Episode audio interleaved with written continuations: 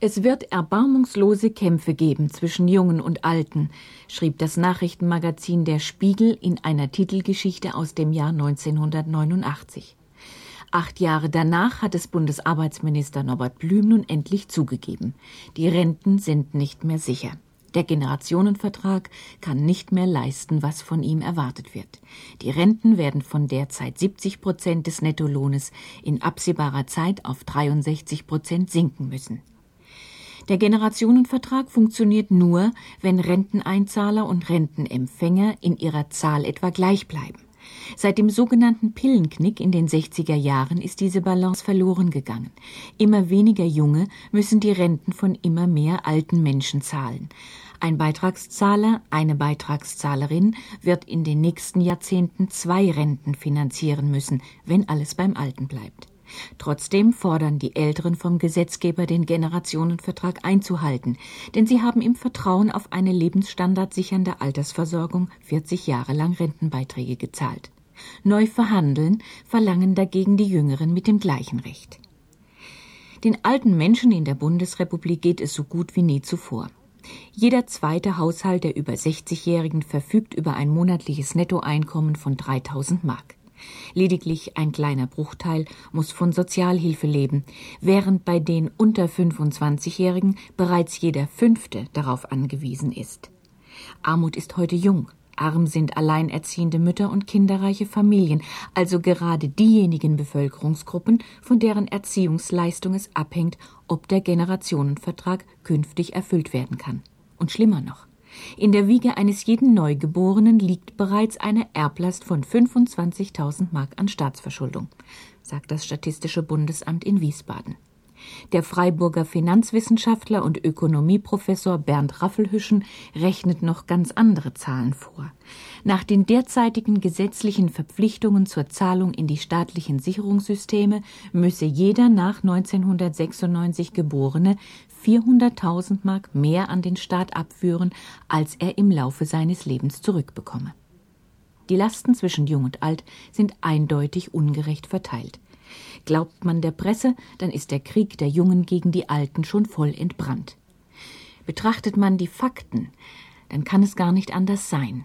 Aber nur so viel steht mit Sicherheit fest. Wir leben in einer Zeit des Umbruchs. Er vollzieht sich gleichzeitig auf mehreren gesellschaftlichen Ebenen. Am auffälligsten sind die Veränderungen in der Arbeits- und Lebensbiografie jedes Einzelnen. Als 1957 unser Rentensystem in Kraft trat, sorgte der Ehemann und Vater als Kopf der Familie allein für deren Unterhalt. Er durfte sich darauf verlassen, dass er immer voll beschäftigt sein und immer gut verdienen würde. Sein Verdienst reichte für die ganze Familie, und für die Ehefrau war es fast schon ehrenrührig, wenn sie ebenfalls berufstätig war. Jede Ehe mündete damals selbstverständlich in Familie. Kamen Kinder, blieb die Mutter daheim. Von diesem Ehe- und Familienmodell mit seiner strikten Rollenaufteilung ging auch das Rentenrecht aus. Eine den Lebensstandard sichernde Rente erhält bis auf den heutigen Tag nur derjenige, der 40 bis 45 Jahre voll erwerbstätig war. Die nicht berufstätige Ehefrau war gut beraten, sich nicht scheiden zu lassen, denn nur als Witwe war ihre Altersversorgung gesetzlich gesichert. 40 Jahre danach hat sich das Leben gravierend verändert. Die Ansprüche sind gestiegen und die Geschlechterrollen haben sich gewandelt. Anders als nach dem Zweiten Weltkrieg benötigt eine Familie mit Kindern heute auch den zweiten Verdienst der Frau. Die Selbstversorgung aus dem eigenen Garten gibt es nicht mehr. Die ganze Familie und schon die Schulkinder brauchen Bargeld. Hohe Mieten müssen gezahlt werden oder es wird ein Eigenheim gebaut. Kinder zu haben und auszubilden kostet ungleich viel mehr als früher. Mit den Lebensbiografien haben sich auch die Arbeitsbiografien radikal verändert. Die Zeiten wirtschaftlicher Hochkonjunktur und der Vollbeschäftigung sind vorüber. Der Arbeitsplatz ist nicht sicher. Immer mehr Menschen beenden ihr Arbeitsleben zwangsweise um die 50 mit dem sogenannten Vorruhestand. Der internationale Wettbewerb, der Computer und die Telekommunikation verändern das Arbeitsleben rasant. Die herkömmliche Industriegesellschaft hat ihr absehbares Ende erreicht. Das stellt zwangsläufig auch ihre sozialen Sicherungssysteme in Frage. Unsichere Zeiten wecken Sorgen und Ängste. Es ist naheliegend, dass der ängstliche Blick zuerst auf die Familie fällt. Ehe und Familie werden auch heute noch als die Keimzelle und die Grundlage jedes staatlichen Gemeinschaftslebens angesehen. Wenn diese staatstragende Einrichtung wankt, dann, so steht zu befürchten, wankt der ganze Staat gleich mit. Individualisierung und Egoismus sind die beiden Schlagworte, mit denen das baldige Ableben der Familie in Aussicht gestellt wird. Der Anfang vom Ende datiert, genau genommen, mindestens seit 200 Jahren. Damals nämlich verloren arrangierte Ehen ihre Bedeutung und die Liebesheirat hielt ihren Einzug in die gesetzlichen Paarungen. Die Heirat aus Liebe war das Einfallstor des Individualismus in die staatstragende Einrichtung Ehe. Die Ehe blieb zwar noch lange ein ökonomisches Zweckbündnis oder gar eine Notgemeinschaft, aber bei der Partnerwahl spielte die Zuneigung eine immer größere Rolle. Mit der Aufklärung erhielt der individuelle Trend seine entscheidende Rückenstärkung. Die Menschen spätestens vom 20. Jahrhundert an zählten auch die Frauen zu den Menschen, sollten sich ihres Verstandes ohne die Leitung eines Dritten bedienen. Schrittweise wurden sie unabhängiger, zuerst im Kopf und später auch ökonomisch. Im Kopf, sofern sie das Privileg der Bildung hatten. Frauen benötigten dazu länger als Männer, denn der Zugang zu den Hochschulen blieb ihnen bis ans Ende des 19. Jahrhunderts verwehrt. Vorher schon noch im Laufe des 19. Jahrhunderts veränderten sich durch die Industrialisierung die äußeren Lebensbedingungen, gerade für unverheiratete Frauen. Die Fabrikarbeiterin, die Hausgehilfin, die Sekretärin, die Verkäuferin konnte, wenn auch unter miserablen Bedingungen, erstmals unabhängig von der Elternfamilie und ohne Ehe existieren. Die Individualisierung des Menschen ist eine Folge der Industriegesellschaft und der Erwerbstätigkeit von Mann und Frau, wobei sie für die Frauen weitreichendere Konsequenzen hatte als für den Mann. Denn die Frauen befreite sie aus ihrer wirtschaftlichen Abhängigkeit vom Mann, erst recht nach dem Zweiten Weltkrieg. Im Juni 1966 ließ das Bundesgesundheitsamt die Antibabypille auf dem deutschen Markt zu. Seitdem können die Frauen, allein oder mit ihren Partnern, auch darüber frei entscheiden, ob sie Kinder haben wollen oder nicht und wie viele. Es wird zwar nie so deutlich ausgesprochen, aber wenn das Ende der Familie und der individuelle Egoismus in Rede steht, dann meinen Männer nicht ihren eigenen, sondern den der anderen, meist den der Frauen. Tatsächlich sind und bleiben es auch die Frauen, die die Kinder nicht nur gebären, sondern auch erziehen. Lediglich ein Prozent der Väter leistet derzeit Erziehungsarbeit. Auf den ersten Blick hängt es also vorwiegend vom Verhalten der Frauen ab, ob der Generationenvertrag noch erfüllt wird oder nicht. Heute wird jede dritte Ehe geschieden, in den Großstädten jede zweite Ehe. Drei Viertel aller Scheidungsanträge werden von Frauen gestellt. Zwischen den alten Frauen und den jüngeren, etwa vom Geburtsjahr 1940 an, liegen Welten. Die meisten Frauen der Geburtsjahrgänge bis 1940 besaßen überwiegend den Volksschulabschluss. Die jüngeren Frauen, die im und nach dem Zweiten Weltkrieg geboren sind, gingen seltener nur auf die Volksschule. Sie haben die Handelsschule, Realschule oder das Gymnasium absolviert. Sie besitzen eine Berufsausbildung und sind zumindest eine kurze Zeit vor der Familienphase erwerbstätig. Bildung fördert die Möglichkeit, sich selbst zu erhalten die Autonomie in der Lebensgestaltung wächst. Das ist eine Erklärung für die hohen Scheidungsraten. Mangelnde Partnerschaft in der Ehe nehmen die jüngeren Frauen heute nicht mehr als selbstverständlich hin, wie ihre wirtschaftlich abhängigen Mütter. Die Familie ist längst keine lebenslange Einheit mehr. Frauen und Männer wählen zwischen Beziehungen und beenden sie, wenn sie emotional als unbefriedigend erlebt werden. Soziologen sprechen von der konsekutiven Polygamie, von Bindungen und Liebesbeziehungen, die einander ablösen. Wenn vom Zerfall der Familie gesprochen wird, dann ignorieren besonders gerne Politiker, dass Scheidung nicht die Vereinsamung und Vereinzelung der Menschen bedeutet. Familien werden umstrukturiert, aber nicht beendet. Die Geschiedenen halten zum Beispiel Kontakt zu den ehemaligen Schwiegereltern. Über kurz oder lang entstehen neue Beziehungen, sodass ein Kind mehr Familienkontakte besitzen kann als je zuvor. Die Durchschnittsfrau möchte gern alles haben. Einen liebenden Mann, natürlich Kinder und einen Beruf, der Spaß und unabhängig macht. Für die Lebensbiografie bedeutet das ein Drei-Phasen-Modell. Ausbildung und Berufstätigkeit, Familienphase, Rückkehr in den Beruf. Diese heute gängige Lebensbiografie von Frauen führt aber dazu, dass Frauen am Ende ihres Arbeitslebens mit der Hälfte der Männerrente dastehen. Zwar haben sich die gesellschaftliche Realität und das Verhalten der Menschen geändert, nicht geändert hat sich aber das Rentenrecht, das ja eigentlich soziale Sicherheit vermitteln soll. Rund 40 Jahre lang galt Konrad Adenauers Satz Kinder kommen doch sowieso. Warum also Kindererziehung extra honorieren? Erst von 1986 an wurde den nach 1921 geborenen Müttern ein sogenanntes Babyjahr in der Rente angerechnet. Wenn die Frauen, die nach 1992 Kinder zur Welt gebracht haben, das Rentenalter erreichen, sollen pro Kind drei sogenannte Babyjahre anrechenbar sein. Eine Mutter, die keine eigenständigen Rentenansprüche aus bezahlter Erwerbstätigkeit erworben hat, müsste nach heutiger Berechnungsgrundlage 35 Kinder geboren haben, um wenigstens eine Rente auf Sozialhilfeniveau zu erhalten. Auf diesen empörenden Zustand wurde eine breitere Öffentlichkeit erst aufmerksam, als die beiden Rentnerinnen Rosa Rees und Maria Theresia Weber vor dem Bundesverfassungsgericht klagten. Für die Erziehung ihrer acht Kinder erhielt Frau Rees eine monatliche Rente von rund 300 Mark, während umgekehrt der Rentenversicherung durch eben diese acht Beitragszahler etwa das Dreißigfache jeden Monat zufloss. Die Mütter, die mit ihren Familien das Rentensystem am meisten stärken, profitieren am wenigsten von ihm. Dabei sind es die Kindererziehenden, die den Generationenvertrag am Leben erhalten.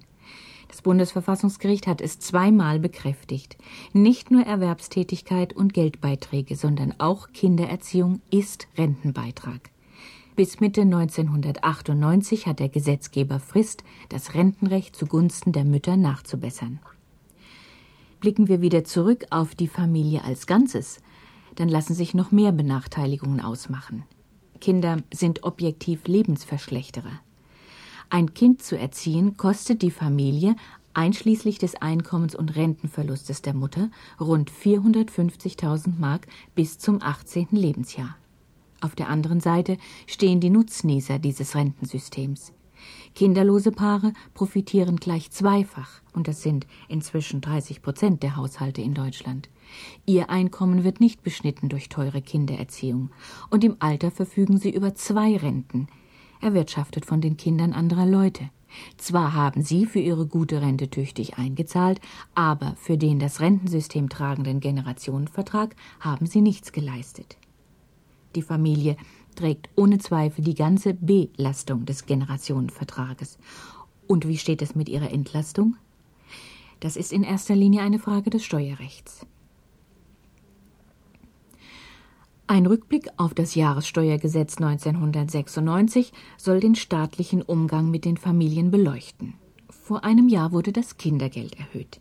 Mit den Schlagzeilen Das haben Eltern verdient, mehr Geld für Kinder pries damals das Bundesfinanzministerium die Erhöhung.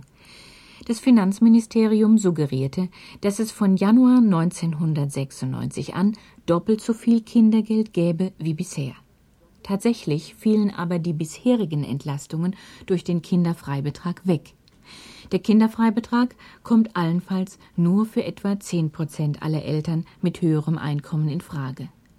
Gleichzeitig mussten Eltern von Januar 1996 an mehr Steuern zahlen, und zwar Ehepaare mit Kindern genauso viel wie Ehepaare ohne Kinder.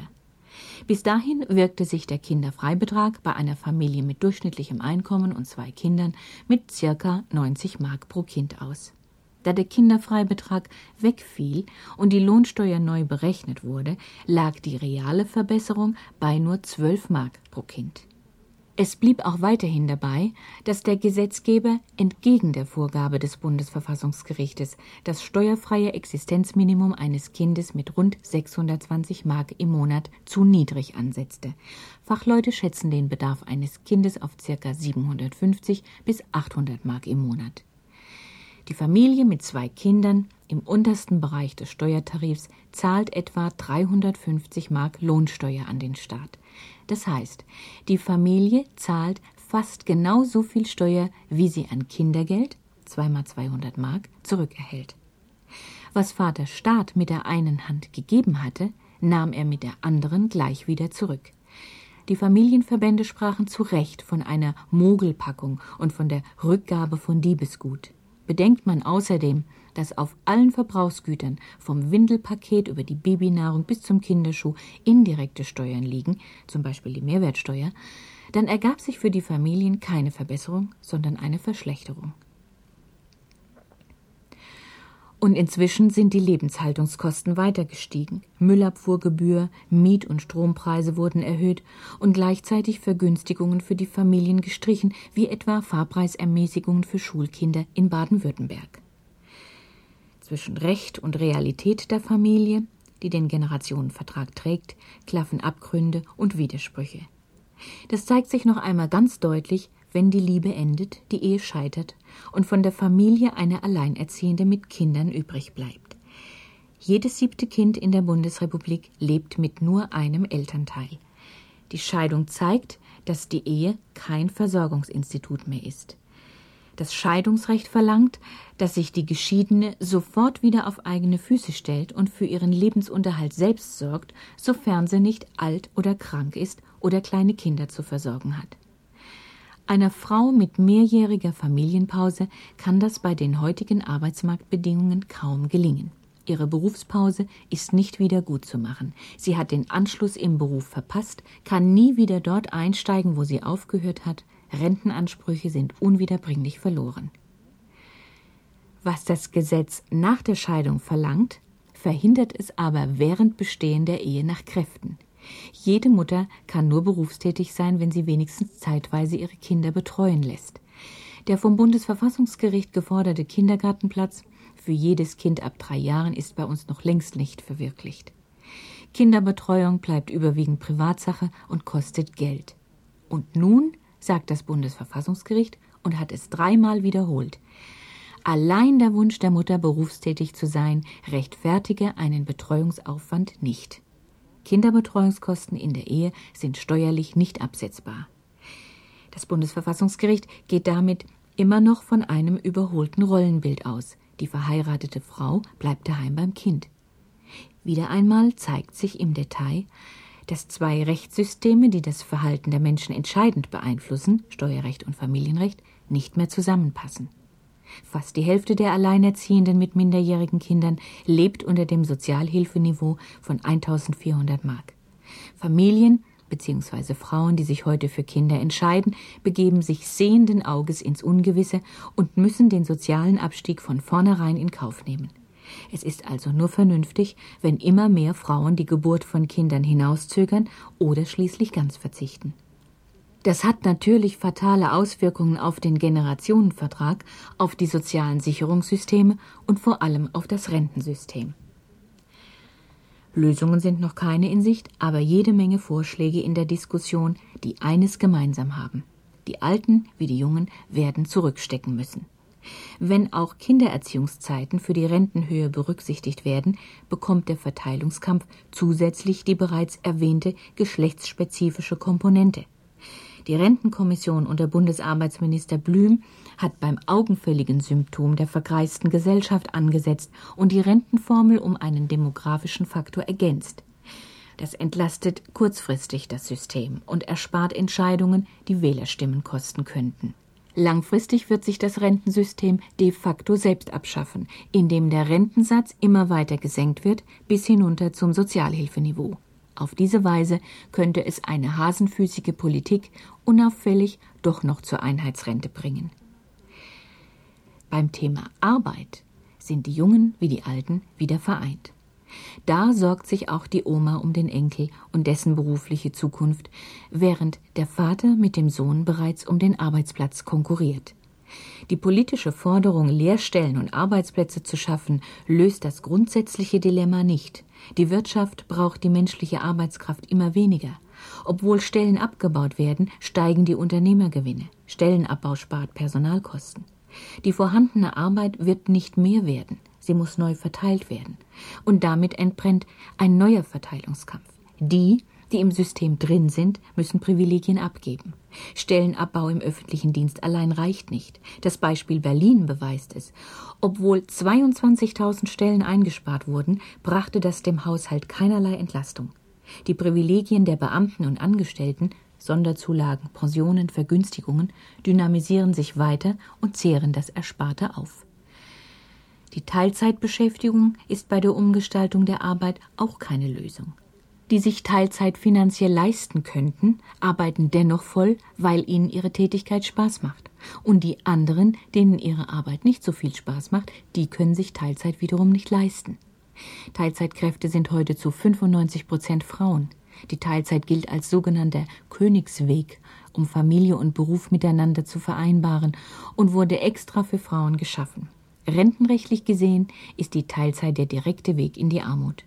Für eine Mutter mit drei Kindern und einer Berufspause von neun Jahren gibt es zunächst mal rund 300 Mark Babyrente, aber schätzungsweise erst vom Jahr 2030 an. Arbeitet sie nach der Familienphase anschließend 20 Jahre in Teilzeit bei halbem Verdienst, bringt sie es auf circa 700 Mark Altersrente, alles in allem. Die Privilegierten sitzen vor allem im öffentlichen und im halböffentlichen Dienst. Halböffentlicher Dienst sind die Kirchen, die Wohlfahrtsverbände und die Anstalten des öffentlichen Rechts. Der Arbeitswissenschaftler Peter Grotjan schlägt vor, gestaffelt nach Einkommensgruppen Gehalt abzuziehen und in Freizeit auszugleichen, um Arbeitsplätze freizumachen. Bundestagsvizepräsidentin Antje Vollmer hat ein Paket geschnürt mit acht Grausamkeiten für Beamte. Sie streicht zum Beispiel das 13. Monatsgehalt und die Ministerialzulage. Das alles reicht nicht, um der Jugend eine Chance zu geben. Arbeitsplätze werden von oben nicht kommen. Deshalb müssen sie von unten geschaffen werden. Die Steuerbürger selbst könnten dafür sorgen. Bürgerinnen und Bürger wissen im Allgemeinen am besten, wo in ihrem Wohn-, Berufs- oder Freizeitbereich gesellschaftlich nützliche Arbeit gebraucht wird. Warum sollten sich nicht drei oder vier Steuerzahler zusammenschließen und beispielsweise einen Sozialpädagogen fürs Jugendhaus oder eine Kindergärtnerin finanzieren? Das in den Arbeitsplatz investierte Geld gebe es dann von der Steuer zurück. Dieses Modell ist bürgernah, demokratisch und höchst flexibel. Den jungen Menschen dürften unorthodoxe Vorschläge wie dieser sehr entgegenkommen. Die haben mit dem Staat und dem langen Marsch durch die Institutionen sowieso nichts im Sinn. Ihr Motto lautet, kümmere dich um dich selbst und tue Gutes dabei. Individualismus ist ihnen selbstverständlich und das freiwillige soziale Jahr nach der Schule groß in Mode. Sie sind bereit zu verzichten, wenn gerecht verteilt wird. Oma und Opa werden sie schon deshalb nicht ans Leben wollen, weil sie von denen unterstützt werden. Die Alten als raffgierige Sozialraubritter. Sie wurden im richtigen Leben noch nicht gesichtet. Sie dienen als Feindbild. Das lenkt den Blick davon ab, was die wahren Raubritter treiben.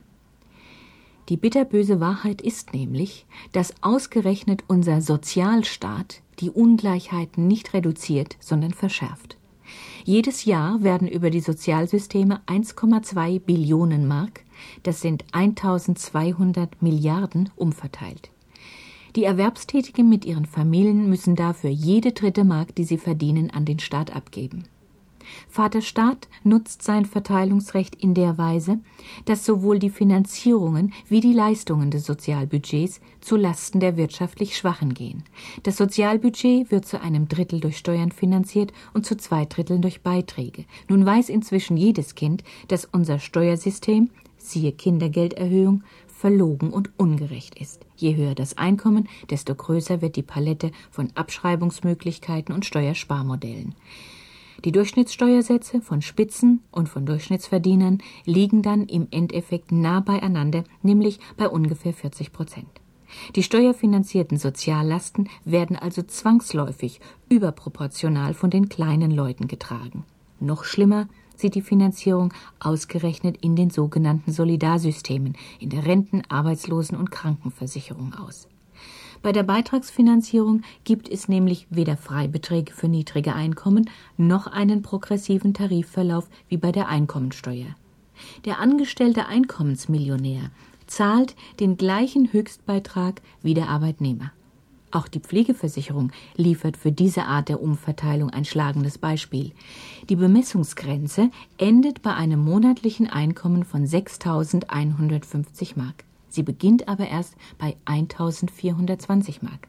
Mit anderen Worten, der Sozialhilfeempfänger, der weniger als 1400 Mark zur Verfügung hat, zahlt im Verhältnis genauso viel wie der hochbezahlte Angestellte, nur dass für jenen das Sozialamt einspringt.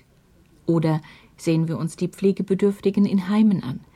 Etwa 85 Prozent der Heimbewohner sind Frauen, von denen wiederum die Hälfte etwa über 1200 Mark Rente verfügt. Der Rest liegt darunter. Da monatlich circa 1000 Mark sogenannte Hotelkosten anfallen, verbleibt jeder Rentnerin aus der ersten Gruppe ein Taschengeld von 200 Mark. Die Rentnerinnen aus der zweiten Gruppe sind weiterhin auf Sozialhilfe angewiesen. Das heißt, angespartes Vermögen muss aufgezehrt werden, Angehörige bleiben unterhaltspflichtig und haben wenig Aussicht aufs Erbe. Die Pflegeversicherung bringt den Rentnerinnen im Heim keine Verbesserung, sondern eine Verschlechterung.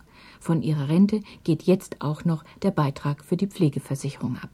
Ganz anders die Situation der männlichen Heimbewohner. Der männliche Durchschnittsrentner verfügt über rund 2400 Mark.